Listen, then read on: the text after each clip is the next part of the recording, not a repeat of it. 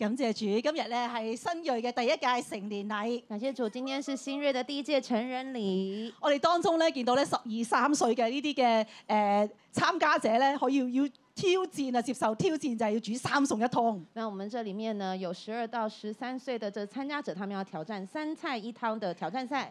唔知大家有冇見到咧？佢當中有人係湯魚㗎，你有没有看到有人他还这个破鱼，有冇覺得好厲害啊是？不是很厉害呢？我十二三歲嘅時候應該應該淨係識得開罐頭㗎咋，我这个十二三岁的时候只会吃鱼头，所以啊，我都諗喎，係開罐頭，哦，开罐头， 我都仲未識食，到而家都未識食魚頭。好。 我唔我喺度諗啦，啊，唔知耶穌十二歲嗰陣時會唔會都識得湯魚嘅咧？那我就想啊，耶稣十二三岁的时候他会不会破鱼呢？聖經咧就冇講，圣灵圣经里面没有说，但聖經講咧，佢十二歲嗰陣時候咧，同佢父母發生咗個小衝突啊。但是圣经里面记载呢，他在十二岁的时候和他的父母有一个小冲突，而呢個事件咧，亦都係聖經所記載唯一一件耶穌童年嘅事。而这也是圣经里面唯一记载有关于耶稣童年的事。我哋今日咧一齊嚟睇呢段經文，我们今天一起来看这个经文，透過呢段經文咧，求神嚟同我哋説話，透过这个经文，愿神对我们说话，點樣去經營兩代嘅關係。如何经营两代的关系。開始之前咧，我哋一齊嚟禱告啊！开始之前，我们一起来祷告，主，我哋嚟到你嘅跟前，主耶稣，我们来到你的跟前，我哋承認咧兩代之間、親子之間咧，好難避免咧會有衝突。我们承认两代之间、亲子之间很难有冲突，有很难时避免有冲突。當子女咧越嚟越大嘅時候，呢、個衝突咧好似好似越嚟越緊張，關係咧好似有機會咧越嚟越互差。尤其呢，当孩子越长越大的时候，这个呃关系呢，有时候难以避免的会紧张，关系越来越差。主，我哋咧將自己去交俾你，主耶稣，我们将自己交给你你，今日嚟開通我哋嘅耳朵，今天你来开通我们的耳主你嚟朵，引導我哋你来引导我點樣去们經營屋企嘅關係，如何经營家里的关親系、子嘅關係，亲子关系主，幫助我主哋，帮助我讓我哋们嘅，家可以成為避風港。让我们的家能够成为一个避风港。聽我哋嘅禱告，听我们的祷告同，主耶穌基督嘅名，奉主耶稣基督的名，阿阿咩？门。感謝主，今日俾佢題目咧係兩代好關係。今天的讲到主主题是两代好关系。經文咧喺路加福音二章四十到五十二節，呃，经文是路加福音的二章四十到五十二节。我咧就讀黑色字，大家同我一齊讀紅色字，好唔好啊？啊，我们来，我来读黑色字，大家一起跟我读红色字。孩子漸漸長大，強健起來，充滿智慧，又有神的恩在他身上。孩子渐每渐，年到逾越節，他父母就上耶路撒冷去。當他十二歲的時候，他們按着節期的規矩上去。守滿了節期，他們回去。孩童耶穌仍舊在耶路撒冷，他的父母並不知道，以為他在同行的人中間。走了一天的路程，就在親族和熟悉的人中找他，既找不着，就回耶路撒冷去找他。過了三天，就遇見他在殿裏，坐在教師中間，一面聽一面問。凡聽見他的，都稀奇他的聰明和他的應對。他父母看見就很稀奇，他母親對他說：我兒為什麼向我們這樣行呢？看啊，你父親和我傷心來找你，耶穌說：為什麼找我呢？豈不知我應當以我父的事為念嗎？或亦豈不知我應當在我父的家裏嗎？他所說的這話，他們不明白。他就同他們下去，回到拿撒勒，並且順從他們。他母親把這一切的事都存在心裏。耶穌的智慧和身量，並神和人喜愛他的心都一齊增長。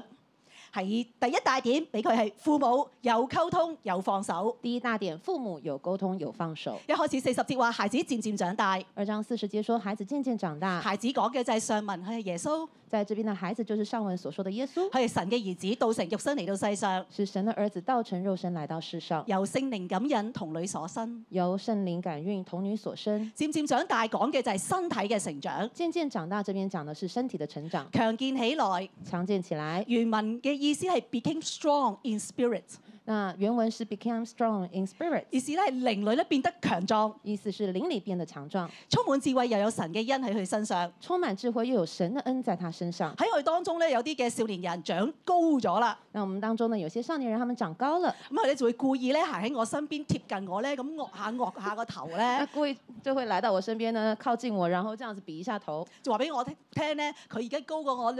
意思就是他现在比我高了。係嘅，我哋嘅身體咧係會長高噶，是的，我们的身体会长高，但更加重要咧，我哋嘅靈裏面係變得強壯咧，但是更呃更重要的是，我们的灵有没有跟着一起强我哋壮係咪呢？可以充滿智慧咧？我们是不是能够充满智慧呢呢、？個更加咧係我哋要追求噶。这更加是我们所要追求的。每年到逾越節，佢父母咧就上耶路撒冷去。每年到逾越节，他的父母就上耶路撒冷去。我哋知道咧，按照律法，我们知道，按照律法以色，列以以色列嘅男丁喺個三大節期嘅裏面，以色列的男丁在三大节节期里都要上到咧神所揀選嘅地方去朝見神。都要来到神所拣选的地方朝见神。喺耶穌十二歲嘅時候，在耶稣十二岁的时候佢，跟住媽媽他们就跟着妈妈，他就跟着妈妈一齊咧跟爸爸咧去上耶路撒冷聖殿咧去朝見神。一起跟着爸爸来到耶路撒冷圣圣殿朝见神其。實呢個律法咧冇規定㗎，其实这个在律法上是并没有这么规定的。但係咧律法冇規定咧，要婦女啦同埋小朋友咧都要上去，耶呃，律法里面没有规定妇女和小朋友都得上去，但佢哋願意付代價行幾日嘅路咧去朝見神。誒、但是他们都愿意付上代价走几天的路来朝见神。呃我哋知道咧，其實耶穌嘅父母咧唔係有錢人嚟㗎，我们也都知道，耶稣的父母并非有錢人。因為咧誒、呃律法規定啦，因為當一個婦女生產完之後啊、律法規定，當一個婦女生產完之後，滿咗日期咧，佢係要向神咧獻燔祭同埋贖罪祭，滿足了日期，要向神獻上燔罪和贖罪祭。而燔祭咧要用一歲嘅羊羔咧去獻㗎。燔祭是用一歲的羊羔來獻的，但係如果負擔唔起咧，就可以用斑鳩或者初甲咧去代替。但是呢，如果負擔不起呢，就可以斑鳩還有粗哥，雛鴿來代替。耶穌嘅父母咧，正正就係負擔唔起羊那羔，耶穌的父母呢，正正正巧呢，就是沒有辦法負擔起羊只能咧羔，獻呢啲嘅料。能夠是正獻獻上這些鳥。所以如果以我哋香港而家嘅呃誒社會嚟講啦，所以按我們現在香港的社會來說，耶穌嘅父母咧，可算係一個低收入家庭。這個呃，他們的父母，他的父母呢，就好像是低收入家庭，雖然佢唔能夠咧俾好豐厚嘅物質誒、呃耶穌，所以他們也沒有負擔，沒辦法負擔起豐厚的物質給耶穌，但係咧佢睇重咧信仰，但是他們卻看重信仰，好睇重咧神嘅話，很看重神的好話語，睇重咧要去誒、聖殿咧去向神守節。很看重呢去聖殿向神守節，喺信仰嘅裏邊咧，俾小朋友咧一個好好嘅榜樣同埋環境。在信仰當中呢，給小朋友一個很好的榜樣和環境，呢個咧都係神所睇重㗎。這都是神所看重的。十八年前咧，香港有個廣告十八年前有一個廣告，就係話咧，要養大一個仔女咧要四百萬。就是說要養大小孩呢需要四百萬，兩年前更新咗啦，那兩年前這個數字更新了，係要六百萬。誒現在需要六百，呃，兩年前要六百萬。呃而家咧，如果你帶個仔去誒、呃追求星啦，如果你現在帶兒子呢去追求星，門票咧四千八百八十，門票呢是每人四千八百八十元。兩父子去咧講緊係成一萬蚊㗎啦如。果兩人两父子去呢，就差不多要一萬元了。我過年嗰陣時候咧，聽到個啊消息，我過年的時候聽到一個消息，有個小朋友咧好願意有一個小朋友很願意將佢積蓄以嚟嘅利是咧，去請爸爸一齊去睇咧美斯嘅球賽。將他積蓄起來的這個利是錢呢，要呃買門票請爸爸去看美斯的球賽。個爸爸覺得吓、一下子冇咗咁多錢，啊唔爸爸好覺用咁多錢啦。那爸爸覺得哇，一下子花那麼多錢，不要這樣子啦，所以仲唔捨得呢個仔請佢，仲是唔去睇啦。不捨得他兒子好花錢請他，所以他們就不去了。哇！英明之舉啊，哇，真是英明之舉。父母嘅價值觀咧，直接影響仔女，父母的價值觀直接影響了子女，所以父母以身作則咧係非常重要。所以父母以身作則是非常重要的。耶穌當時咧住喺拿撒勒，耶穌當耶穌當時住在拿撒勒，距離耶路撒冷咧有大約一百四十公里嘅路程，距離耶路撒冷大約有一百四十公里的路程，行路咧要大概行行三十個鐘頭，就走路呢，大概需要三十个小時，講緊咧就要行大概三四日嘅路。也大概是六呃三四天的一個路程。當時嘅人咧就會成條村嘅親戚啦或者熟嘅人咧就一齊咧去朝聖㗎。當時的人呢，就會邀請同村的親戚啊、鄰居啊一起結伴同行。一般咧婦女啦同埋啲細個小朋友咧就會行前面。通常婦女和小孩子會走在前頭，誒男士們啦，同啲大嘅大細路咧，就會行喺後面。男人呢和大的孩子就會走在後面。喺當中咧，當呢個七日嘅逾越節過咗啦，當中呢，這個七天的逾越節過呃過完了，佢哋咧就會翻翻去拿撒勒。他們就會回到拿撒勒去。經文話咧，孩童耶穌咧仍然留喺耶路撒冷，經文上說呢，孩童耶穌仍然留在耶路撒冷，佢嘅父母並不知道，他的父母並不知道。佢父母佢嘅父母咧原文嘅意思咧他的父母原文的意思係 Joseph and his mother，就是 Joseph and his mother，就係約瑟同耶穌嘅母也親。就是约瑟和耶穌的母親。我哋知道咧，耶呃穌係誒聖靈感孕童女所生。我们知道耶穌是聖靈感孕童女所生。作者呢度咧就強調咧，約瑟咧唔係耶穌嘅生父。作者呢在这边就强調，约瑟並不是耶穌的生父，為接落嚟嘅誒事情發展啦，去留下一個伏筆。為接下來的事情發展留下了伏筆。我哋見到咧，佢嘅父母咧並唔知道啊，我们知道呢，我们这边见到他的父母並不知道，所以咧就喺同行嘅人裏邊咧去揾佢。所以就在同行的人當中去找他。咦，唔見嘅？哎，没不見了，佢哋已經行咗一日嘅路程，他们哦已經走了一天的路程，所以翻轉頭揾佢咧又行咗一日。所以呢回頭再去找他又經歷了一天。第三日咧就喺耶路撒冷嗰度揾佢。第三天呢就在耶路撒冷找他。當其時咧，誒喺聖殿嘅院裏邊咧，就有啲嘅誒聖經教師，在聖經的聖殿的院里面呢，有一些聖經教師我，哋叫佢猶太拉比，啊，就是猶太拉比，佢哋咧就喺嗰度咧公開教導，他們就在那里有公開的教導，去回答啲百姓咧有關呢啲舊約嘅聖經啦，同埋口傳律法嘅問題。回答呢百姓呢關於這個舊約聖經還有考存律法的問題。耶穌咧雖然已經經過咗七日嘅逾越節，耶穌呢雖然經過了七天的逾越節，但佢仍然咧留喺聖殿嗰度，但是他仍然留在聖殿裡，佢坐喺咧呢啲嘅教師當他中，坐在這些教師當中，一面聽一面問。一邊聽一邊問。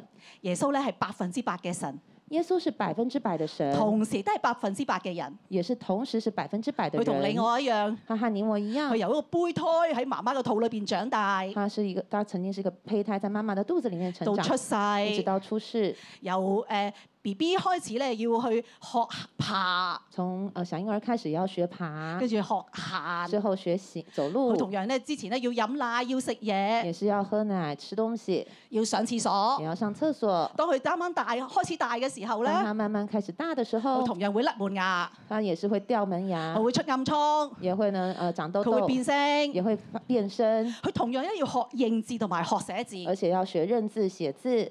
喺成長嘅階段裏邊咧，每一個困難咧，其實佢都經歷過在。成長的過程當中所遇到的困難，其實他都經歷過。所以喺我哋嘅當中，所以在我們當中，我哋同樣咧有陣時候咧喺成長階段裏邊咧都覺得咧可能好艱難，我們在成長的過程當中，有時候也會覺得有些艱難，但係咧我哋可以咧用禱告咧去話俾耶穌聽，但是我們可以透過禱告來告訴耶穌，因為佢明白，因為他明白，佢可以咧嚟幫助我他可哋。以來幫助我們。耶穌咧喺當中一面聽一面問，耶穌在當中呢，一邊聽一邊問，佢好渴慕，亦都好認真咁咧去學習神嘅話，他很渴慕並且認真學習神的話語。佢能夠咧同嗰啲嘅知識淵博嘅猶太拉比咧去討論問題。他可以和那些知識淵博的猶太拉比討論問題。所以經文話咧，凡聽見佢嘅都稀奇佢嘅聰明同埋佢嘅應對。所以呢，呃，金杰这边说，凡听见他的都稀奇他的聰明和他的應對。好啦，父母嚟到啦，那父母來了，各位，各位，如果你有個十二歲嘅仔女同你失聯咗三日，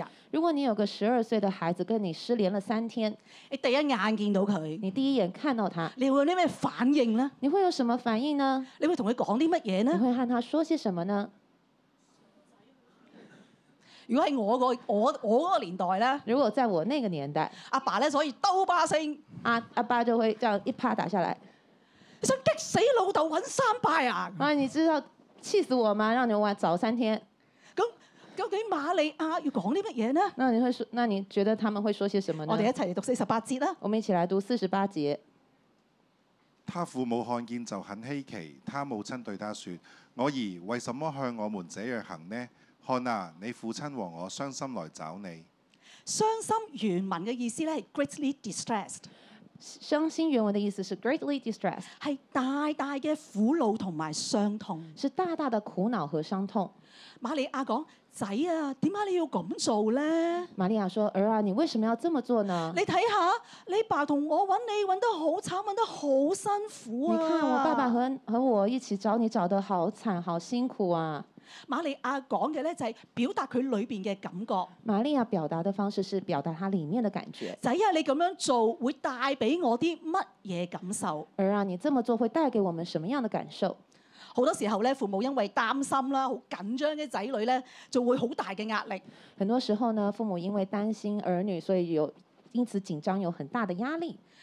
當中咧，就可能啲壓力就會化成一股怒氣，这个压力呢，无形当中就幻化成了一种怒气，用父母嘅權威咧嚟鎮壓，用父母的权威来镇压，讓到仔女咧會覺得好被壓抑，让子女觉得很被压抑，又或者咧會惹佢哋嘅怒氣。或者是惹他们的气。我記得我幾歲大嘅時候咧，我記得我小时候的时候，有次咧我媽咧就帶我行過啲路咧，誒附近有啲爛地啲地盤啦，那我妈妈就带我走这个路，那旁边的路呃很泥泥泞，它是一个地盘，我唔小心咧就跌倒兩個膝頭哥咧流晒血，我不小心就跌倒了，我两个膝盖都流血。我見到血咧我就好驚，我看我妈妈看到就很害怕，我亦都好痛，我同时呢我也很痛，我媽亦都好我驚，妈妈她也很害怕，佢嘅驚咧化成一股怒氣，她的害怕緊张就顿时化为一个怒就气，當街咧大鬧就我，当街大骂我，我已經好驚㗎啦。我已经很害怕啊，很跟住俾阿痛媽了。鬧我又更加驚，我听到我妈这样骂我，就更加我的害膝頭怕哥好担痛心，我的双膝又这么痛但，我心咧更加痛。但是我心里面更加痛。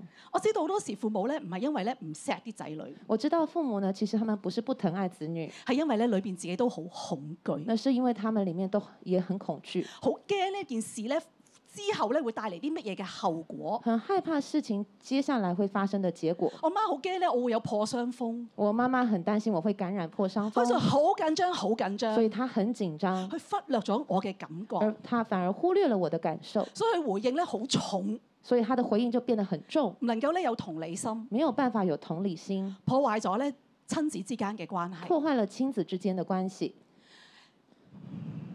瑪利亞咧，玛利亚呢，佢摸到自己嘅感覺。她摸到自己的感佢嘅觉，溝通咧，唔係同個仔去講道理，她的沟沟通不是和她的儿子来讲道理，佢話俾個仔聽：仔啊，她告诉她的儿子，儿子啊你，咁做嘅時候，父母有啲乜嘢嘅感你覺这么做㗎？的时候，父母会有什么感觉呢？讓個仔咧可以因為愛父母，让他的儿子能够因为爱父母去選擇咧調整佢嘅行為。而选择去调整自己的行为。其實瑪利亞咧嘅情況咧，同我哋大家咧都一樣㗎。其实玛利亚的情况和我们大家都是一样雖然佢的，嘅仔係耶穌，虽然他的儿子是耶稣，仍然咧會讓佢有好誒欣慰嘅時候，仍然呢也会让他有一些呃很欣慰呃嘅時欣候，慰的时候，亦都咧可能會有掛心嘅時候，同时呢也会让他有忧心的时候。亦都有好多事情咧係瑪利亞所唔明白有㗎。很多事情是玛利亚所不明白的。喺五十節嘅裏邊。在五十节这里即，使耶穌已經同佢講咗啦之，前耶稣已经跟他说过了，但係父母咧仍然不明白。但是他的父母仍然不明白。瑪利亞咧明白到，明玛利亚她明白到，當個仔咧慢慢嘅長大，当他的儿子慢慢的成长，有佢自己嘅諗法，有佢自己嘅心智，有他自己的想法和心智，父母咧未必能夠明白。父母未未必能够完全明白。喺經文裏邊咧話，瑪利亞咧就將一切嘅事存喺心裏，呃，这经文说，玛利亚将一切的事都存在心里，去學習放手，她要学习放手，學習咧默默咧將個仔女咧交俾神，学习慢慢将自己的孩子交给神，唔將唔將自己嘅諗法啦、自己嘅經驗啦強加咧喺個仔嘅身上。不将自己的想法与经验强加在他自己的儿子身上。係噶，是的，做父母咧有時咧都要學習放手。做父母的有也是要学习放手，甚至乎學習咧，俾嘅仔女咧去試下錯，甚至呢，愿意呃这个让孩子试下犯错，讓佢咧懂得咧自己做抉擇裏邊咧要學習為自己嘅決定咧去負責让他任，们让孩子能够自己学习为自己的决定负责，即使咧可能會兜路，即使呢可能会需要兜一些路，但係咧仍然相信我哋嘅一生咧都喺神嘅手上但邊。是仍然相信我们的一生人在神的手中。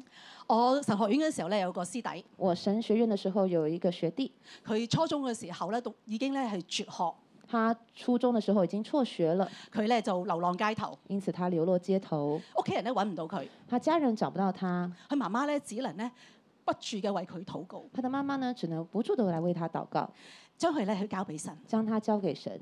好幾年之後，多年之后，窮途末路，他穷途穷途末路，佢不得不咧打電話翻屋企。不得不打电话回家。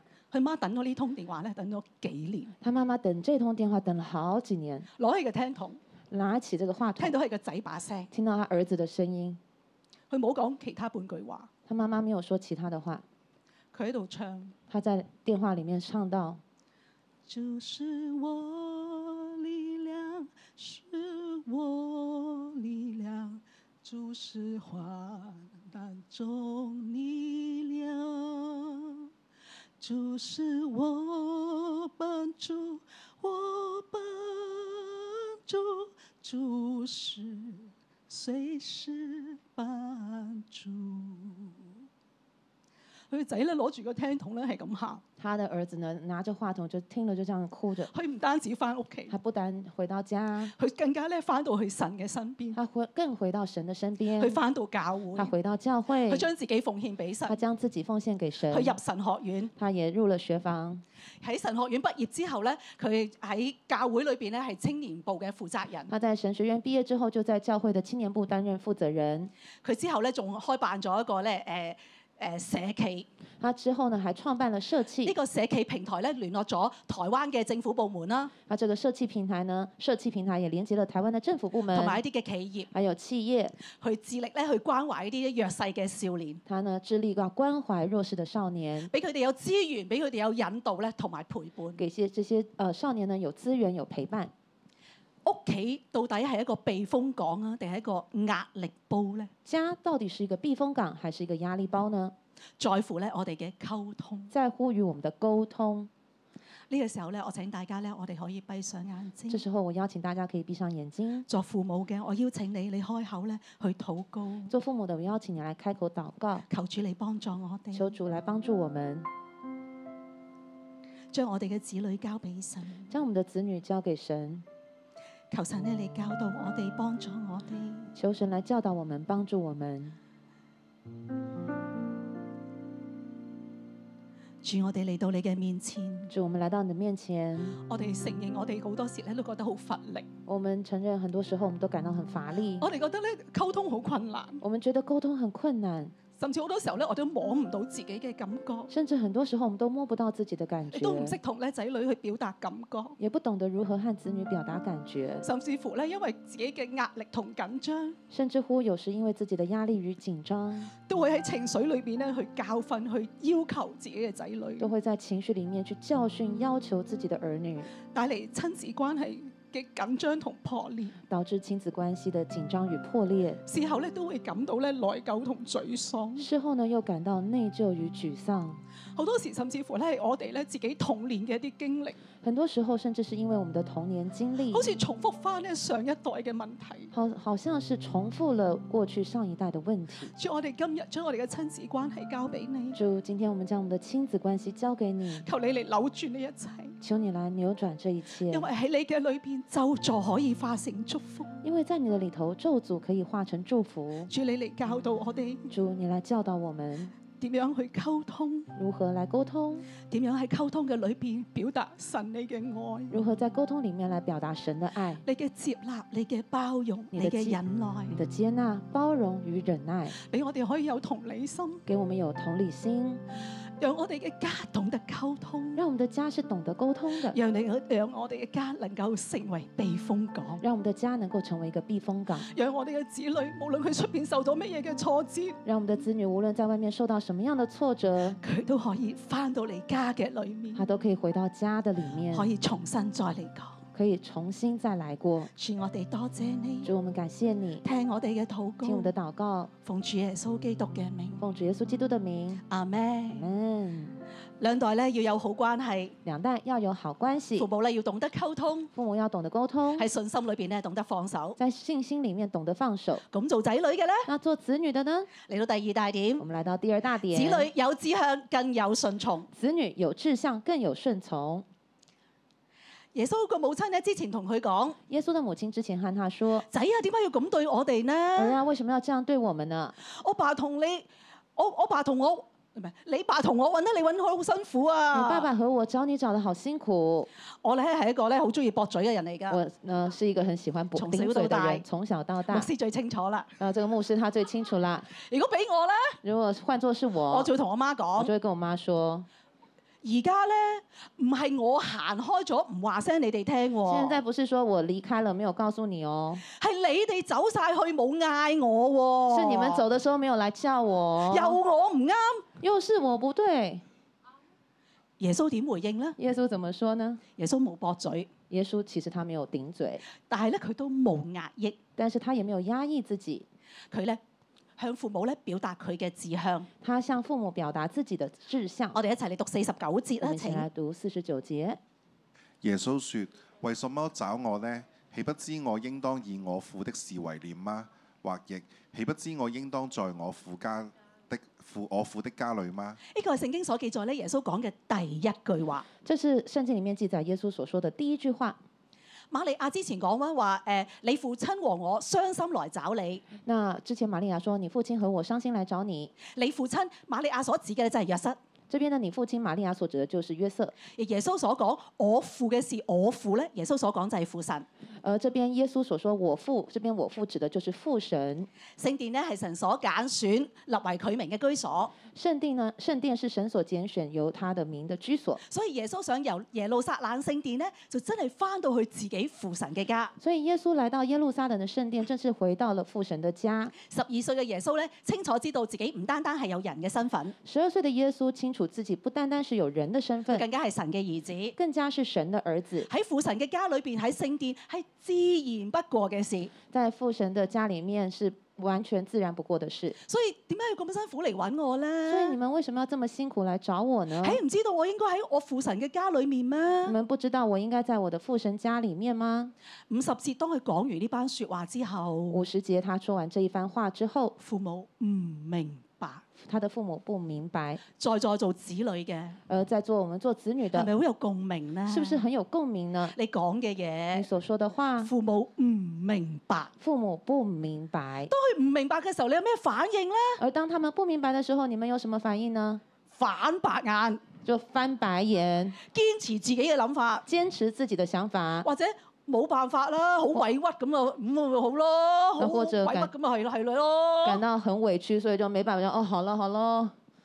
耶穌點樣回應咧？耶穌他怎麼回應呢？第五十一節。五十一節，他就同他們下去，回到拿撒勒，並且順從他們。他就同他們下去，回到拿撒勒，並且順從他們。好多時候咧，我哋覺得順從咧係有道理㗎，很多時候我們覺得順從是有道理的，但係如果按道理咧，耶穌係唔需要順從嘅喎。但是如果按道理，其實耶穌是可以不需要順從的啊。頭先講咗啦，約瑟唔係佢生父嚟㗎剛剛嘛已，經說過，約瑟不是他的親生父親。佢以我父嘅事為念，有咩問題啊？那耶穌以自己我父的事為念，有什麼問題呢六？一一核心價值啊，六一六一一核心價值乜嘢啊？是什麼？先神後人在大地，先係咪神啊後人在大地，我對不贏對？晒啦，點解仲要聽你啊？那這樣這樣搬出來，為什麼要聽你呢？仲有一樣嘢，還有一件事，十二歲我已經可以同啲拉比咧討論問題㗎啦。十二歲我已經可以跟這些拉比討論問題了。我所知嘅嘢咧，我爸我媽都未必知㗎。我所知道的事情，我爸媽未必知道。咁而家邊個聽邊個那啊？到底現在應該誰聽誰的？更加重要，無人能及嘅。更加重要，無人能及的。我係神啊！我是神，我父母只係喺地上係人我咋。們父母在地上只是人，邊個聽邊個到啊底？誰聽誰？咁點解耶穌係要順從佢哋呢？那為什麼耶穌會順從他們呢？啊應當以我父的事為念，呢、應當以我父的事為念，個咧係個心智，這是他的心智，唔單單咧話要留翻喺咧聖殿，不單是要留在聖殿，更加重要咧係要去滿足父神嘅心。更加重要是要來滿足父神的心。所以雖然十二歲嘅時候，佢能夠咧同呢啲咁嘅拉比咧平起平坐，所以縱然呢，在十二歲的時候，他能夠跟這些拉比平起平坐，雖然佢係神，雖然他是神，地上嘅父母只係人。地上的父母也只是人，但係唔係因為咁咧，但不會因為如此，佢咧就可以離開咗唔喺神嘅心意當中，他就不會離開而不在神的心意當唔中，可以因為咁咧而藐視而不聽從父母，不會因為這樣呢而藐視不聽從父母。因為神嘅心意係乜嘢呢？因為神的心意是什麼呢我？哋一齊嚟讀箴言三十章十三十章十七節，我們一起來讀箴言三十章十七節。嬉情笑嬉笑父親，藐視而不聽從母親的，他的眼睛必為谷中的烏鴉啄出來，為鷹雛所吃。而呢邊唔讀嘅，哎，這邊怎麼沒有讀誒？再讀一次啊！我們一起再讀一係次請。好，來，嬉笑父親，藐視而不聽從母親的，他的眼睛必為谷中的烏鴉啄出來，為鷹雛所吃。箴言咧係智慧書， 《箴言是智慧书，教導我哋人生嘅道理，教導我們人生的道理，俾我哋有警戒。給呢、我們有警戒。個咁劇烈嘅一句説話咧，這麼強烈的一個說法，讓我哋好強烈嘅要記得讓我們很強烈的要記得，no no ，Oh no，係唔可以咁做噶。不可以這麼做。雖然約瑟咧唔係耶穌嘅新父，雖然約瑟不是耶穌的生父，冇血緣關係，沒有血緣關係，但係既然咧父神將自己交託俾地上嘅父母，那既然呢，父神將自己交給地上的父母，佢就要有責任咧盡做兒子嘅本分。他就有責任來盡做兒子的本分。以弗所書六章一節。以佛所書六十一節，你哋作兒女嘅要喺主裏聽從父母，這是理所當然的。你們要孝敬父母，使你亨通，在世長壽，這是第一條帶應許的誡命。你們做兒女的要在主裡聽從父母，这是理所当然的；要孝敬父母，使你亨通，在世长壽，这是第一條帶應許的诫命。要在主裏聽從父母，要在主裡聽從父母，喺唔違背真理之下咧，我哋聽從我哋嘅父母。就是在不違背真理之下來聽從父母。雖然父母會有唔明白、唔雖然諒解，父母會不明白、不了解，但因為愛，但是因為愛，願意咧去換位思考，願意換位思考，亦都體諒到咧父母咧佢都有佢嘅限制。能夠體諒父母，也他也有他們的限制。因為愛，因為體貼，因為愛與體貼而甘心咧去順從。而甘心願意順從。我讀大專嘅時候咧，會同同學咧去出夜街啦。我大專的時候會和和同學出去雖玩然已，經過咗十八歲，雖然那時候我已經十八但我歲媽了咧，仍然好擔心，但媽媽還是很會擔等我心。們唔瞓覺。會等我們不睡覺，每次嗌佢唔使擔心啦我就，跟他說不用係擔冇用心，㗎。但是也佢沒有依然咧會用，啊好擔心，好擔心，好擔他心。還是會很擔心，依然會唔會瞓覺咧嚟等我們？而且還是會不睡覺所以我來等每次出門。夜街雖然呢，我有時候我我就出去玩有呢晚個上，心理壓力，他給就給了他心理我壓就會力，覺得咧，我媽咧唔瞓覺等緊我啊我。就會想到我媽不睡覺等所以我我，好多時咧就唔忍心，所以很多時候我都不忍心，所以咧我就會盡量咧都唔會出夜街。所以我盡量晚上不會出去。順從咧唔係因為有道理。順從不是因為有道理，順從咧係因為睇重關係。順從是因為看重關係。當我哋明白到咧父母嘅感受，當我們明白了父母的感受，願意順從，願意順從，順從咧係一份愛，一份體貼。順從是一份愛，一份體貼。耶穌咧有以我父的事為念嘅心志，耶穌呢有以我父為念的心智，同時間咧亦都有對地上父母嘅呢個順從。同時呢也有對地上父母的順從。耶穌順從嘅生命，耶穌順從的生命，去到五十二節，係讓佢能夠智慧同身量，同神人喜愛佢嘅心都一齊增長。五十二節讓耶穌的智慧和身量，並神和人喜愛他的心都一起增长。而我哋作子女嘅，愿我们做子女的，我哋既有以天父嘅事為念嘅心志。我們既然既有這個以天父的事為念的心智，同時間咧都能夠順從地上嘅父母，同時呢也能夠順從地上的父母，讓神同人喜愛我哋我哋嘅心咧都一齊增長。讓神和人喜愛我們的心都一起增长。喺以色列建國之前，在以色列建国之前，神咧頒布十戒，神颁布十戒，第五戒咧就係孝敬父母，第五戒就是孝敬父母，原文咧就係尊榮。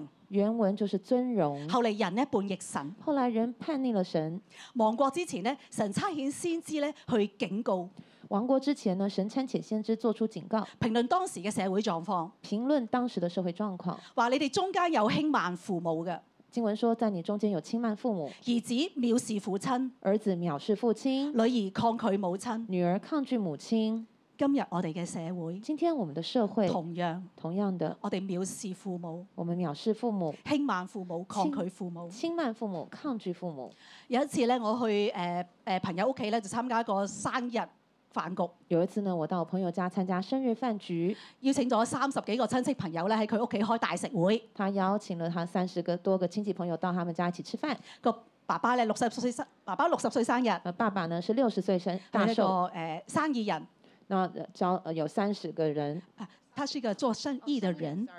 他是一個生意人，媽媽咧唔係好大年紀啫，五十零歲係一個專業嘅護士。呃，他的他的太太呢就是一個呃五十多歲的專業護士，個仔咧就醫科畢業，而他的兒子呢是醫科畢業，已經出身啦，已經出生，有個親密嘅女朋友。有一個親密的女朋友。爸爸媽媽咧就喺買埋隔離嘅單位他的父母呢就把隔壁的單位買下來，打通咗，打通，啱啱裝修靚晒。剛剛裝修完成，預備咧，等個仔咧可以結婚用。预备给儿子结婚用的。咁嗰晚食飯咧，個媽媽咧就將個垃圾袋咧貼喺個窗台埲牆隔離，当时当晚呢，他的妈妈就把这个垃圾袋呢贴在窗台的墙边，讓大家可以食大食會嘅時候咧可以方便用。让大家的晚上吃晚餐的时候可以方便使用。個仔一見到，他儿子一看到，當眾黑面，当众的黑脸，喝停個阿媽，就喝阻他媽媽，話個媽咁樣做咧，你會傷咗埲牆啊！说你这么做会伤了那面墙。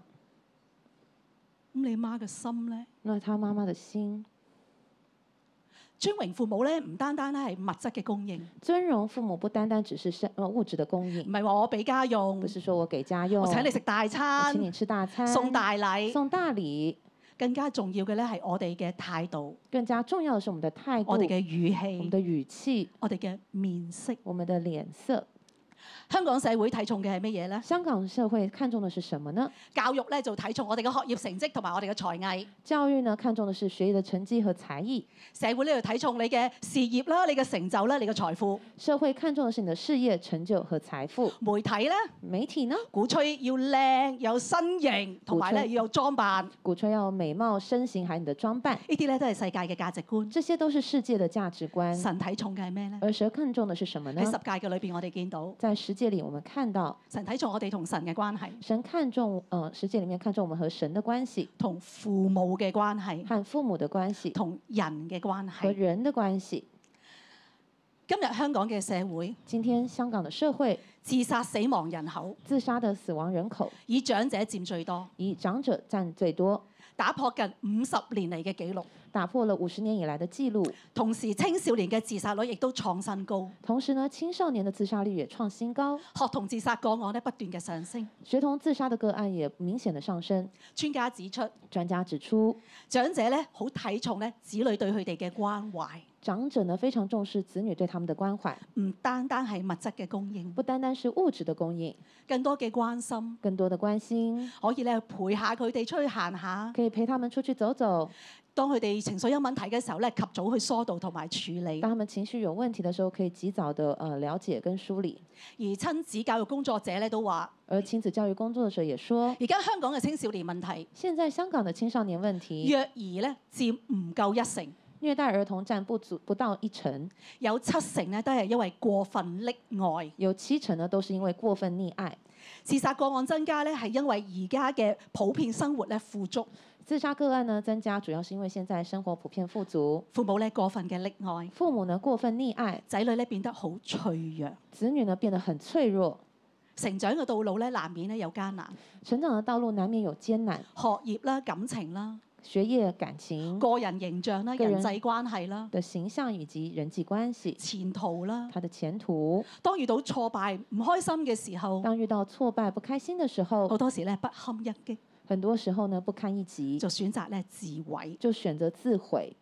求主咧你幫助我哋，求主來幫助我們。做父母咧學習溝通、學習放手，做父母呢，學習溝通，學習放手；做子女嘅而做子女的，要哦睇重關係。要看重關係，喺同理心嘅裏面在同理心裡頭體貼父母、尊榮父母，體貼父母、尊榮父母，有志向更要有順從。有志向更有順從。一個良好嘅家庭關係、親子關一係，個良好的家庭關係、親子關係，就可以咧讓我哋有好嘅抵抗力、就可以讓我們有一個好的抵抗抗力、壓力。抗壓力。即使咧面對出邊有幾多嘅大風大浪，即使面對外面的大風大浪，家永遠都係避風港。家永遠都是避風港。讓我哋一齊站立，讓我們一起起立，我哋用首歌去敬拜我哋嘅神。我們有一首詩歌來敬拜我們的神。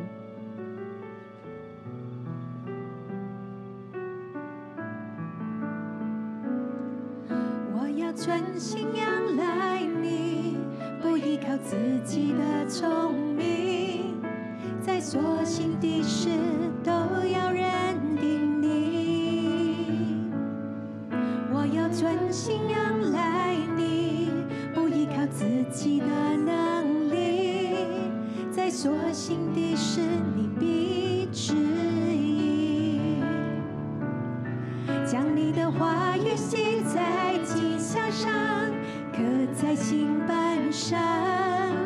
主啊，我站立敬畏你，你是道路、真理和生命，走进你心意，献上一切，主啊，我尊荣你。我喺度咧，奉耶穌嘅名去呼召我哋當中，如果仲未將耶穌接喺心裏面嘅，在这里呢，我奉耶稣基督的名呼召，在我们中间还没有将耶稣接到心里的你，我邀請你咧將耶穌接喺心裏我面。邀请你呢，将耶稣接到你的心里我。哋喺個生活裏邊咧，好難免咧會遇到衝突，我们在生活当中很难免会遇到冲突，同上一代同下一代，无论是和上一代或下一代，我哋咧都好想俾出愛，我们也很想给出爱，我哋要先連結呢個愛嘅源但我頭，们要先连接于这个爱的源头，將耶穌接喺心裏面，将耶稣接到心里佢可以面，加俾我哋力量，他可以加给我们成力為我哋量，嘅指引，成为我们的指引，更加去將不可能成為可能。更加能够将不可能变成可能。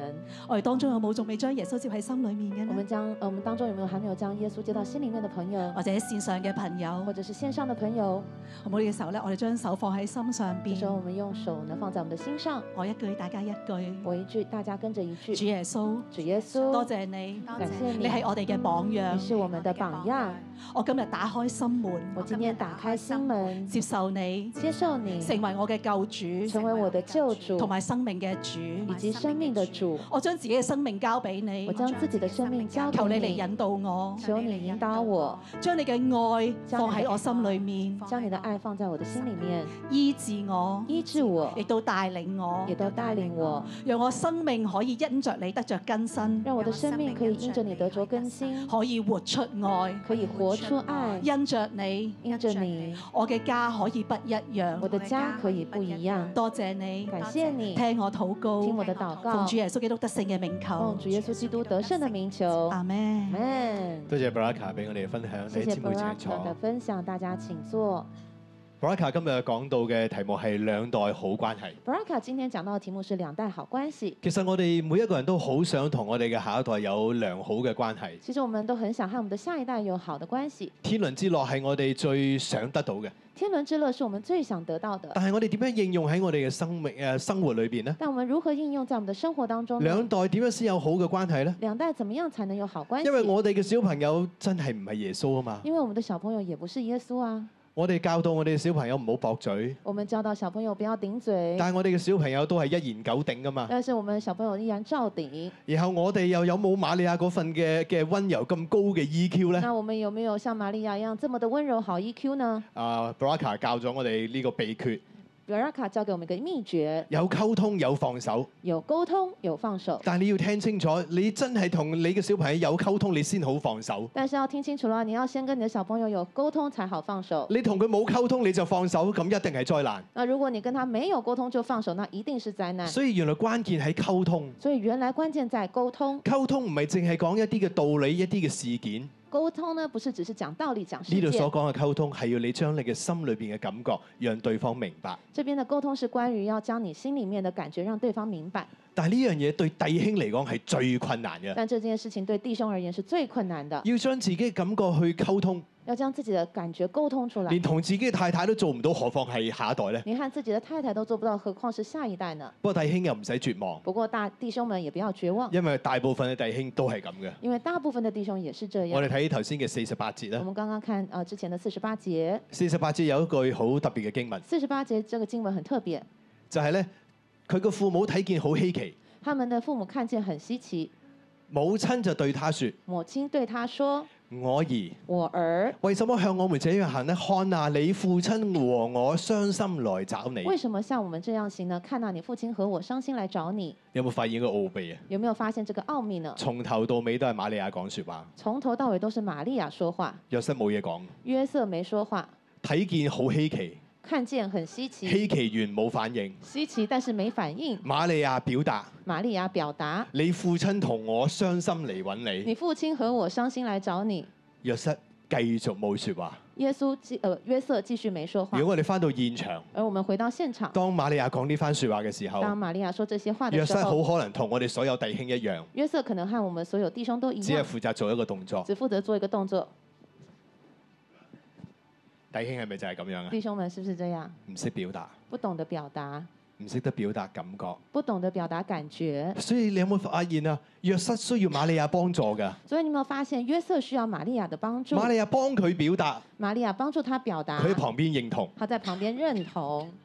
弟兄，我哋要學弟兄們，我們要學打開我哋嘅心，打開我們的心，將感覺同我哋嘅下一代溝通。將我們的感覺和下一代溝通。有感覺嘅溝通先可以改變關係，有感呃感覺的溝通，才可以改變關係。係呢個關係讓我哋嘅孩子能夠信服。因為是這個關係，才讓這份關係讓我們的孩子才能夠佢信服。服你係因為佢明白你嘅感受，佢關心你，佢愛你，他順服你是因為他明白你的感受，他關心你，他愛你，唔係因為你嘅道理折服佢，不是因為你的道理制服了他，係關係柔順咗佢。而是因為關係讓他柔順。所以父母要先溝通關係。所以父母呢要先溝通關係。你見我講到好似頭頭是道咁你樣，見我的講到好像頭頭是道，話俾你聽，現實生活中我唔係咁嘅，我跟你說，現實生活中的我不是這樣，我好難摸自己嘅感我覺，很難摸自己的感覺，亦都唔識得表達感覺，同約瑟一樣嘅也啫。和約瑟一樣不懂得表達感受。但係我感恩我有好好師母幫但是助我我，感謝有很好的師母幫助我，佢成日都捉住我，他常常抓着我，常常同我講：你唔好淨係講道他常常理，說你不要只講道理，要講感覺，感覺，要講感覺感受，近住明唔明白？感覺懂不懂？我記得有一次咧，嗯啊，我嘅細仔做咗一件事，咁啊，我哋好想教導佢。那我記得呢，我的小兒子有一次做了一件事，我們很想教導他，嗰時仲好細，可那時候還很小，師母即刻就捉住我，師母呢立刻抓住我，你唔好去鬧佢你喎，不要生罵他，你千祈唔好發惡喎。千萬不要發火，咁樣係冇用㗎。這樣是沒用的咁。我咁點教啊？那我說那怎麼辦呢咁？明明係做錯啊嘛那，不是做錯了嗎？你喊俾佢睇啊！你你你哭給他看哦。跟住我就望住師母，我就看着師母點喊怎啊？麼哭啊，我咁大個人，我這最麼唔大識，就係喊。我這麼長這麼大，我都不曉得怎麼哭。我當年喺監倉裏邊，俾人用槍指住個頭，我都未喊過。我當然當年在監獄裡面被人用槍指着頭，我都沒哭。點喊俾佢睇啊？怎麼樣，哭給兒子看？師母就幫助我，師母他就幫助我，將你嘅擔心話俾佢聽。將你的擔心告訴他。當佢咁樣做嘅時候，你裏邊嗰種嘅懼怕，你擔心佢後邊唔知點樣行嘅呢份嘅擔心，你表達就得㗎啦。你告訴孩子呢，當他這麼做，然後之後可能會你的擔心以及不曉得接下來結果會怎麼樣，我就聽把是這份感受告訴他就行了。我聽師母話就同佢咁樣去傾，我聽了師母的話，就這樣跟我的和兒子談，我自己都估唔到。我自己都想不到。當我將我擔心講俾你聽嘅時候，我真係流下眼淚。當我當自己裡面的擔心告訴他的時候，我真的流下了眼淚。細仔突然間不知所措，我的小兒子頓時不知所措，但係呢樣嘢就落咗喺佢心裏邊。但這件事情就深深烙印在他的心裡。同樣嘅事情，佢就從來冇再做過。同樣的事情，他就再也沒有做過了。關心、關心、感覺嘅溝通，感覺的溝通，先至係兩代關係嗰個嘅嗰、個嘅關鍵。才是兩代關係的關鍵。所以我哋做弟兄嘅，所以，我們做弟兄的要揾我哋裏邊嘅感覺，要去找我們裡面的感覺，我哋要謙卑落嚟，我們要謙卑下來唔，好只講道理。不要只講道理。我哋需要我哋嘅太太幫助，我們需要我們的太太的幫助，因為女士咧係感覺嘅動物，因為女士呢是感覺的動物，我哋需要借助佢哋我們需要借重她們，成為我哋嘅幫助。成為我們的幫助。但首先我哋做弟兄嘅要謙卑落嚟，但首先，我們做弟兄的要先謙卑下願意來，被幫助，願意被幫助，喺呢個感覺上面建立好嘅關係，在這樣的一個感覺上面建立一個好的關家係，庭就温馨就美滿。呢、家庭就可以溫馨美滿。個就係我哋嘅成長啦。這就是我們的成長了。所以感謝主今日將呢一篇信息咧賞賜俾我哋，所以感謝主今天將這篇信息賞賜給我我哋們。要喺關係感覺上面建立我哋嘅下一我代，們要在關係感覺上面來建立我們的下一代讓，我哋下一代都成長。讓我們的下一代也能成長。所以今日我哋係成人禮喎，所以今天是我們的成人唔禮，單止我哋小朋友長大，我哋做弟兄嘅，我哋做父母嘅都要長大，不单是我们的孩子長大，我們做弟兄、做父母的，我們也要長一齊大，喺神裏邊經營好關係。一起在呃神裡面經營好關我係。將時間咧交俾師母。我們將時間交給師母。感謝主，我哋咧正式咧進入我哋嘅新锐嘅第一屆成人禮啦！我哋將掌聲歸俾我哋嘅神，亦都咧要咧歡迎咧我哋當中今日參加成人禮嘅誒嘅孩子喎。咁咧喺琴日咧已經誒進行咗一次噶啦，琴日咧有三個嘅男孩子咧已經成為咧誒小弟兄啦。咁咧佢哋三個咧分別係誒今日都喺我哋座座當中噶，不如我哋邀請佢哋都頭先一齊大敬拜嘅嗱三位一俊齊男，一齊上嚟先啦，好冇？就係咧誒，啟啟南、南、振義、俊如。俊如同埋阿振義係啦，Oscar，可唔可以麻煩你哋咧幫我將個台搬過去？啊，佢哋男仔得㗎啦，係啦，係啦，佢哋已經長大成人啦，佢可以咧服務我哋㗎啦。誒、拍埋拍埋最後，拍埋最後，拍埋最後，拍埋最後，係啦係啦，係啦係啦，好感恩啦！琴日咧經歷佢哋三個咧已經經歷長大成人啦。今日咧我哋咧會有四個嘅女孩子，會咧佢咧進行呢個成人禮㗎。四個，四個係四個。因為咧，我點解係四個咧？因為咧有三個咧喺我哋嘅當中，而有一個咧會喺咧我哋嘅分堂嘅裏邊咧，透過 Zoom 啦，而家喺線上面咧同我哋一齊參加呢個成人嚟嘅。Hello，你哋好啊，係啦。咁咧，我哋咧用誒、呃我哋咧先歡迎咧，我哋喺香港呢度嘅呢三個嘅小誒、呃孩子啦，小女孩啦，唔係女孩子喎、誒嘅大人啦、女女士啊、女又唔係女士啊，姊妹啊，姊妹啦係啦，姊妹啦，同佢家長一齊上台先好唔好啊？第一個咧就係咧張心月，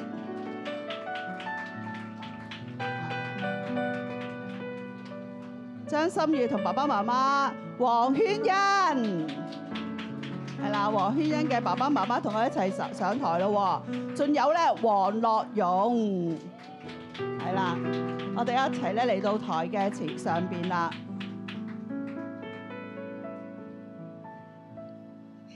係啦，咁咧呢三個咧，今日咧呢三個女孩子咧，將會咧去咧接受。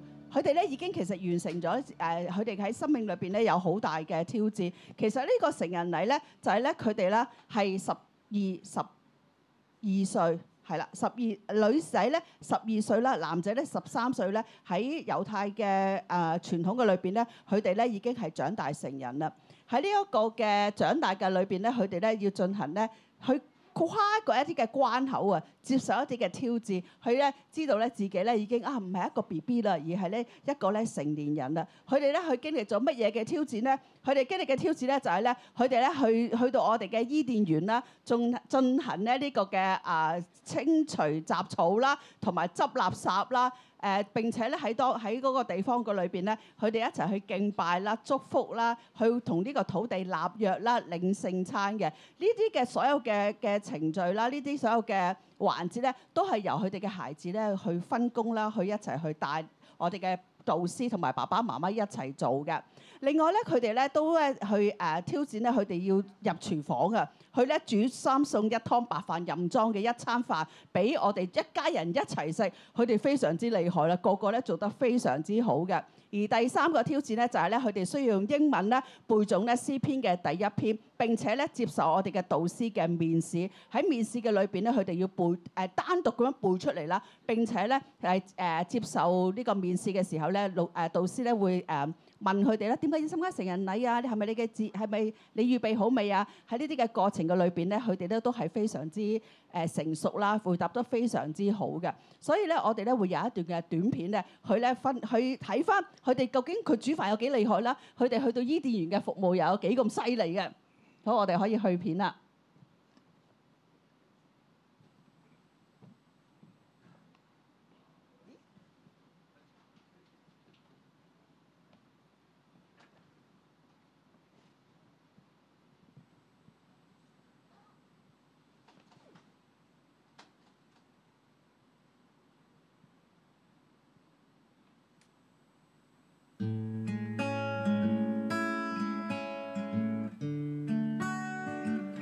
亲爱的天父，你是那创造天地的主，你却把我看成你宝贝的孩子。亲爱的天父，你是不会丢弃我的主。每当我呼求你，你就会出现我身边。有你的感觉多好，你让我抛开心中一切烦恼，你的爱你的好。任何时候我都能够经历怀抱，没想过你的爱自己攞荷包出嚟俾錢自由嘅。让我有被爱的感受，哦你还有我。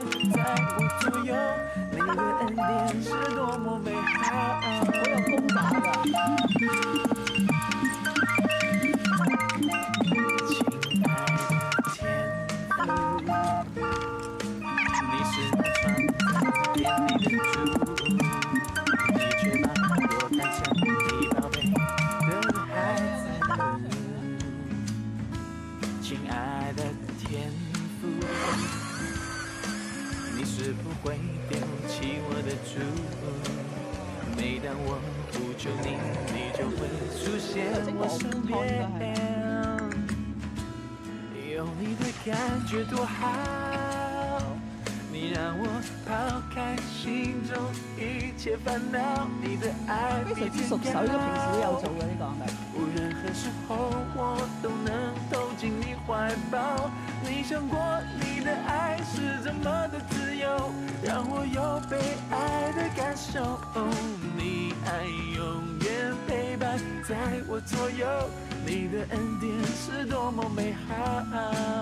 哇，好飽啊！感觉多好。你让我抛开心中一切烦恼，蘿蔔大你哥的個手啊爱比天高。任何时候我都能投进你怀抱，没想过你的爱是老那婆腔么的呢自由。個，真係让冇試我過有被爱的感受。哦，你爱永远陪伴在我左右，你的恩典是多么美好。哦，你的恩典是多么美好。哦，你的恩典是多么美好。你見到佢哋咧係咁影手咧，其實呢整個過程咧係佢哋自己拍，並且係自己剪埋呢段片出嚟嘅。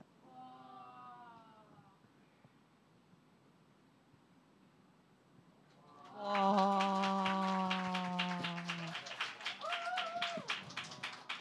感謝主。另外咧，我哋仲有第四個小朋友咧，佢叫做馮楚橋，係啦，喺誒喺我哋遠方嘅喺 Zoom 上邊咧，Hello 馮楚橋，佢咧都有煮飯㗎，佢咧都嗰、個話好厲害湯魚嗰個咧就係佢啦。咁咧佢哋喺嗰邊咧會跟住我哋咧去進行同一個嘅儀式嘅。好，跟住落嚟咧，佢哋咧要接受第四個嘅任務啦。第四個任務咧就係咧，佢哋長大成人啦，佢將需要咧喺會堂嘅裏邊對住咧會眾咧去分享神嘅話語喎。咁咧呢一個分享神嘅話語咧，佢哋咧選擇咗咧用詩篇嘅第一篇，所以咧佢哋咧會先讀呢詩篇嘅第一篇嘅呢六節嘅經文。當佢哋咧去讀嘅時候咧，我哋一齊會眾要支持佢哋，去誒、呃鼓勵佢哋，我哋要用阿 Man 去回應，好唔好啊？咁我哋咧睇住呢個誒、呃 PowerPoint，咁就聽住佢哋讀，我哋就回應咯喎。OK，預備好未？好，預備好未？好，得。不從惡人的計謀，不站罪人的道路，不坐褻慢人的座位，為喜愛耶和華的律法，晝夜思想，這人變為有福。阿 Man，他要像一棵樹栽在溪水旁，按時候結果子，葉子也不枯乾。凡他所做的，盡都順利。阿 Man，惡人並不是這樣，乃像糠秕被風吹散。因此，並當審判的時候，惡人必站立不住。罪人在義人的會中也是如此，阿 Man，因為耶和華知道義人的道路，惡人的道路卻必滅亡。阿 Man，好啦，我哋將時間分交俾佢哋咯。第一個咧就係黃樂用豆豆。誒、詩呃篇第一呃篇就描述咗一個人點樣去到過一個正直嘅生活。經文裡面就提到要遠離邪惡同埋罪惡嘅道路，同埋要專心默想神嘅話語。我明白到嗰啲選擇遵從神嘅法則，就會將得到神嘅恩典；相反，嗰啲選擇走魔鬼道路嘅人就唔會得到祝福。我決定要去到跟從神，做一個蒙神喜悅嘅人，亦都要遠離魔鬼嘅道路，永遠唔要偏離神嘅道路。阿 Man，第二個係張心月。當我讀完 C.P. 一章，我領受到人生有兩條路，一條係屬神嘅，一條係屬世界嘅。選擇唔同嘅路就會有唔同嘅結局。我哋可能會揀錯，會軟弱，但係因為我哋有神，神會神就會將我哋帶翻正確嘅路上。當我哋學冇神嘅話，喜愛神嘅話，我哋就會認識神嘅愛同埋公義。神必引導我哋避開惡人嘅道路，晝夜思想佢嘅話，佢就會保守我哋，引導我哋行喺佢喜悅嘅路上。阿 Man，感謝主，我好想好想公開讚下佢啊！心月咧係我哋當中咧最細嘅一個，佢啱啱到咗十二歲嘅啫，係啊，所以佢分享得好好啊！好，第三個黃圈欣，以前我睇中文版嘅詩篇第一篇嘅時候，我見到好多個不，覺得係神俾我哋嘅規條，覺得神對我哋好嚴格，唔可以做呢、個，唔可以做嗰、個。但係今次成人禮導師俾我哋嘅挑戰係要背英文，原原文嘅一開頭係 bless 祝福，我就明白到呢篇經文唔係死固固嘅。規矩，而係神想俾我哋嘅祝福同埋保護，讓我哋可以選擇生命樹嘅祝福道路，而唔係惡人嘅道路。感謝主好愛我，讓我喺成人禮就得着呢份祝福。阿 Man，感謝主，我哋相信咧喺另一方嘅楚橋咧，都已經咧分享咗呢個嘅話語啦，亦都咧應該咧係非常非常非常之好噶。佢哋咪分享得非常好啊！係啊，佢哋咪已經通過咗呢個嘅挑戰啦，係咪啊？係，所以咧，我哋咧可以進行咧，我哋正式咧去進入我哋嘅成人禮嘅裏邊啦。咁咧，我哋咧知道咧，我哋我哋一生嘅祝福咧就係跟隨神啦。就夜思想神嘅話語咧，就係最大嘅祝福。所以咧，我哋咧都代表咧教會咧，會送俾佢哋咧，每人有一本新嘅聖經。呢本聖經咧係和合本啦，加埋 New King James 嘅誒嘅版本嘅。願佢哋嘅一生咧都走走喺咧神嘅心意同埋計劃嘅裏邊，按住聖經嘅標準咧去去誒、呃、過我哋嘅每一日。跟住落嚟咧，我知道咧，父母啦都預備咗一份嘅禮物咧送俾孩子，並且一張嘅誒銀行嘅卡啦，同埋咧一誒、呃或者係銀行嘅存摺，讓佢哋咧開始咧去學習管理佢哋嘅錢財，管理佢哋嘅時間。咁所以咧，我而家咧時間會交俾佢哋嘅父母啦，佢哋會送嗰份禮物，究竟對佢哋嘅生命有啲乜嘢嘅意義咧？由佢哋嘅父母咧去講解。好。嗱，心月呢張係以後咧就屬於你嘅一個銀行存摺嘅卡。咁咧希望咧你懂得點樣去管理自己未來擁有嘅呢啲嘅財富啦，同埋讓神咧去教導你點樣去使用佢要你管理嘅財富。咁呢個咧就係、一個哇小型嘅號角。咁號角咧喺咁其實號角係做咩咧？號角咧就係、第一次使用號角嘅時候咧，就係、以色列人咧用嚟招聚所有以色列人咧去到誒、呃、聽從神嘅律法啦，同埋同神去立約嘅。所以咧，我希望咧呢、呢個號角咧係俾心願咧係讓佢咧有一個勇氣去到招聚所有嘅人。當所有人都唔懂得去行出嚟嘅時候咧，我希望心願咧有呢個勇氣去到行出嚟。咁然後咧去招聚所有嘅人去到同神去立約啦，同埋亦都咧去認識神嘅律法嘅。好，黃啊軒欣。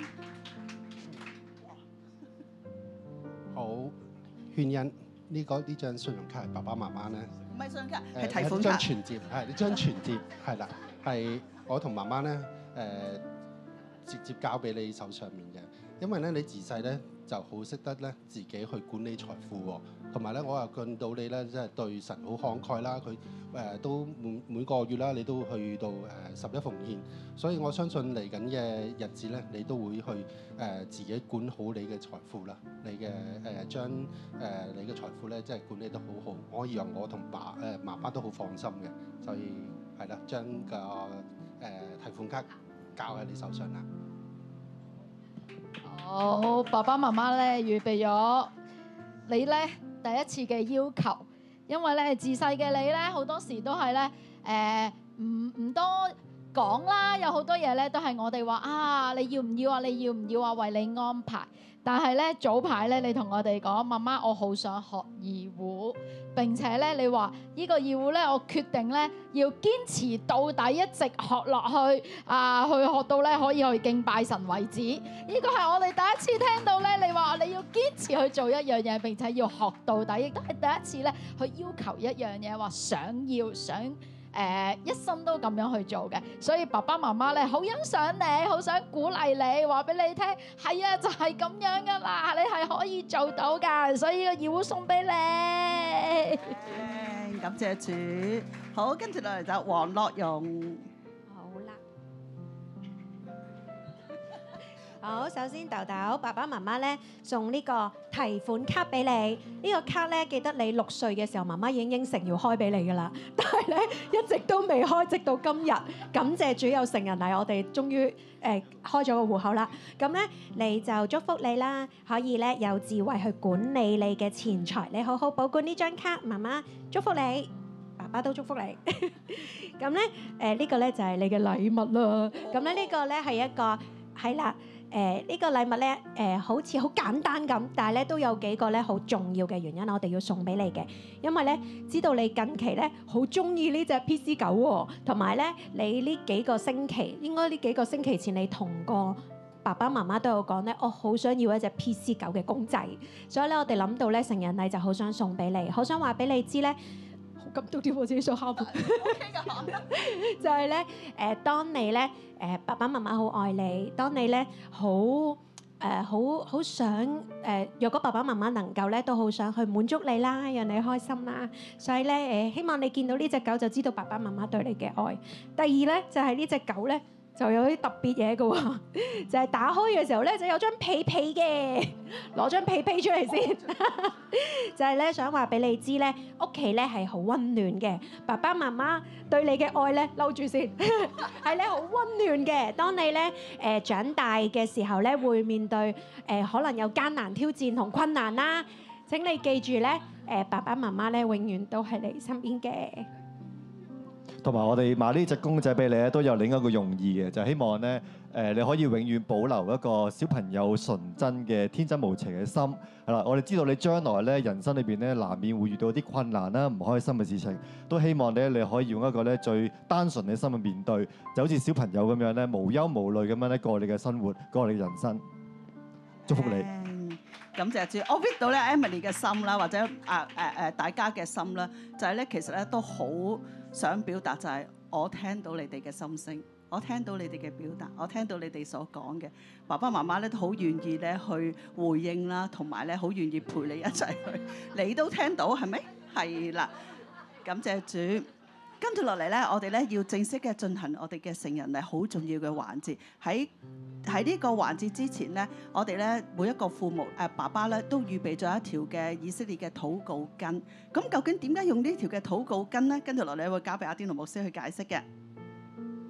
呢一個嘅禱告根咧係神吩咐咧以色列嘅百姓嚇每一個嘅男子咧啊，要喺佢哋嘅衣裳上面留低一條藍色嘅線啊，代表咧屬天嘅一個嘅關係。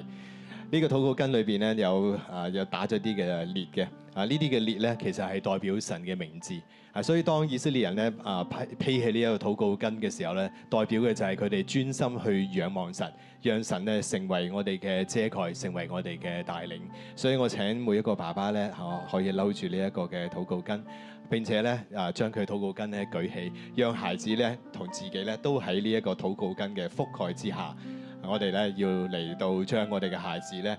帶到神嘅覆蓋嘅底下，我亦都請每個爸爸咧跟住我一句一句嘅嚟到去禱告，將我哋嘅孩子咧獻俾神，將我哋嘅孩子咧交喺天父嘅手中，就好似今日講到嘅內容所講嘅一樣，我哋有溝通，有放手。今日就係我哋要放手，讓我哋孩子長大，讓我哋嘅孩子自己去走跟隨神嘅道路嘅一日。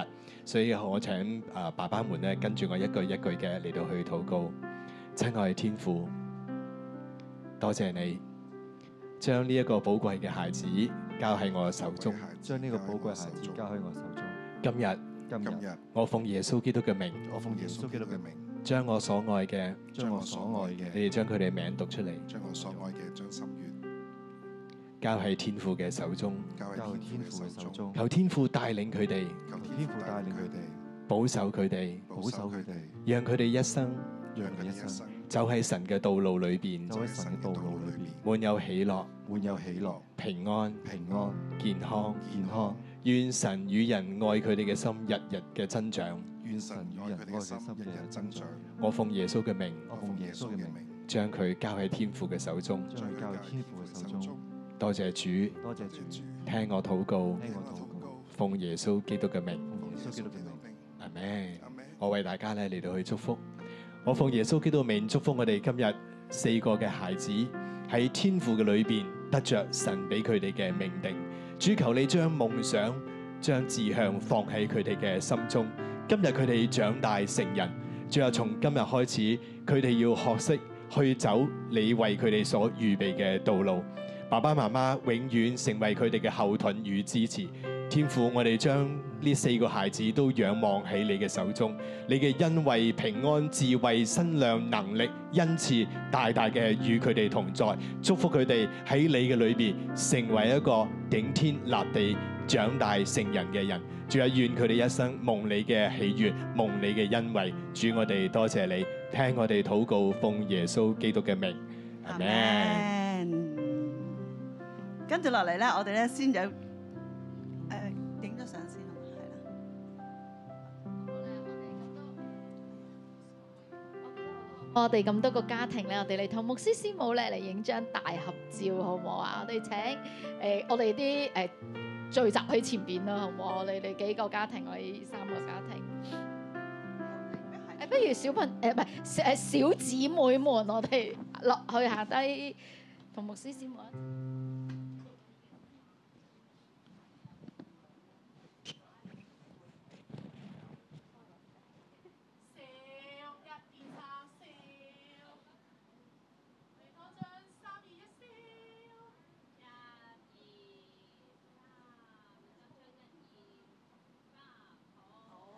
好，感謝主！我哋相信咧，我哋呢幾個家庭啦，呢幾個孩子咧，有各位叔叔姨姨啦，各位嘅好朋友咧嘅見證同埋支持睇下咧。能夠咁樣去成長咧，係非常之感恩嘅。而佢哋咧都有啲嘅感恩咧，要向大家誒、呃要向神獻上感恩，同埋咧有啲分享嘅。咁我將時間咧先交俾豆豆。感謝天父讓我每一日都可以過得平安喜樂，帶領我走過所有嘅嘢，無論開心定係唔開心，神都一直喺我身邊保守我。多謝神可以讓我有一個好錫我嘅屋企人，同埋誒好多好好嘅朋友。多謝爸爸媽媽幾時都好錫我，所有嘢都會先諗我同細佬。雖然你哋有時古靈精怪，但係亦都會令到屋企好開心。多謝你哋成日去到嘗試教我做功課，成日陪我玩。同埋仲有多感謝教會，令我有機會可以服侍，可以彈琴同埋大敬拜。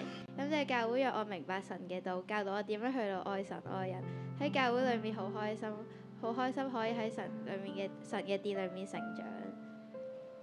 阿 Man，好，跟住心願。感謝神拯救我哋一家，但係我哋返教會，喺我哋遇到困難嘅時候幫助我哋。感謝爸爸媽媽，無論有幾困難，都會將最好嘅俾我同細佬。感謝教會俾我機會參加成人禮，讓我知道其實有好多嘢我自己都做到。好，跟住到黃圈欣。神，我好多謝你，你愛我，對我不離不棄，係我嘅避難所。就算我遇到幾大嘅困難，你都會支持我，幫助我，做我最最強嘅後盾，係我最大嘅靠山。爸爸媽媽，我感謝你哋，感恩你哋喺我細細個開始就帶我返教會認識神，讓我從小就可以得着最大嘅祝福。多多謝你哋願意聽我嘅心聲，嘗試明白我，所以我都好願意同你哋傾偈。喺我迷茫嘅時候，俾我支持同鼓勵，無論我點樣都依然愛我、包容我、做我嘅避風港。好感恩我可以喺六一一呢個大家庭長大，讓我好似我個名咁，可以喺恩典裏面飛翔。我成日都覺得新蕊真係好似印度家庭咁樣。爺爺婆婆，多謝你哋，我咁愛我，仲有教會好多姨姨叔叔愛我、保護我，多謝 Tracy 姨姨、袁叔叔、契契媽、契爹，同埋好多嘅姨姨叔叔。好似同時多咗好多個阿爸阿媽咁。加油啊！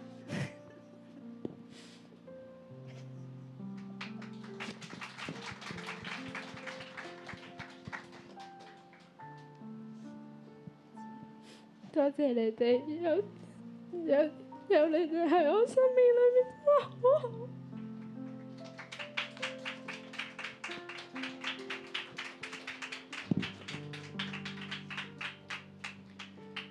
感謝主，係咪好唔一樣啊？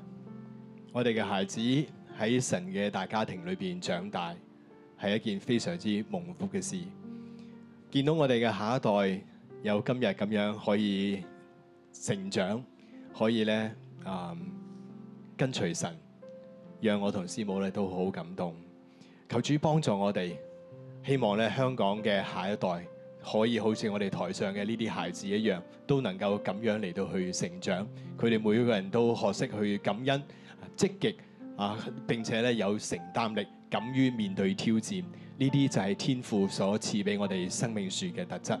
求主幫助我哋，讓我哋每一個人唔單止係我哋嘅孩子，連我哋每一個做成年人嘅都俾佢哋鼓勵。我哋亦都要喺天父嘅裏邊繼續嘅去成長，以至到人見到我哋嘅生命就將榮耀歸俾我哋天上嘅阿爸父，好唔好？我哋一同起立，我哋一齊嚟舉起手領受祝福。我奉耶穌基督名祝福我哋所有嘅弟兄姊妹，天父嘅愛與你同在，天父嘅能力。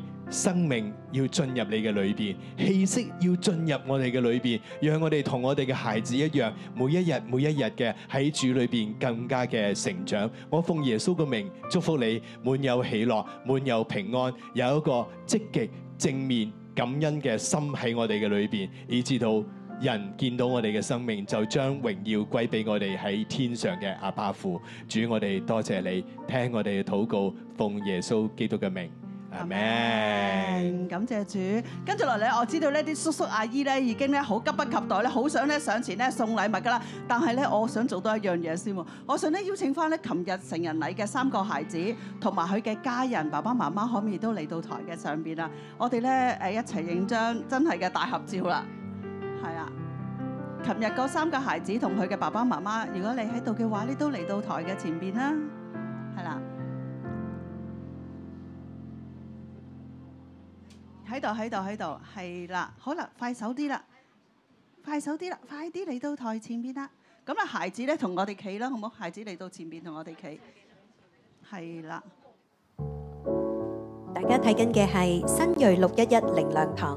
You are now watching New Crop 611 Bread of Life Christian Church. 如果你有感動，用奉獻支持我哋教會， If you want to support our church through offering, 歡迎你將奉獻直接存入中國銀行户口。 please send your offering directly to our Bank of China account.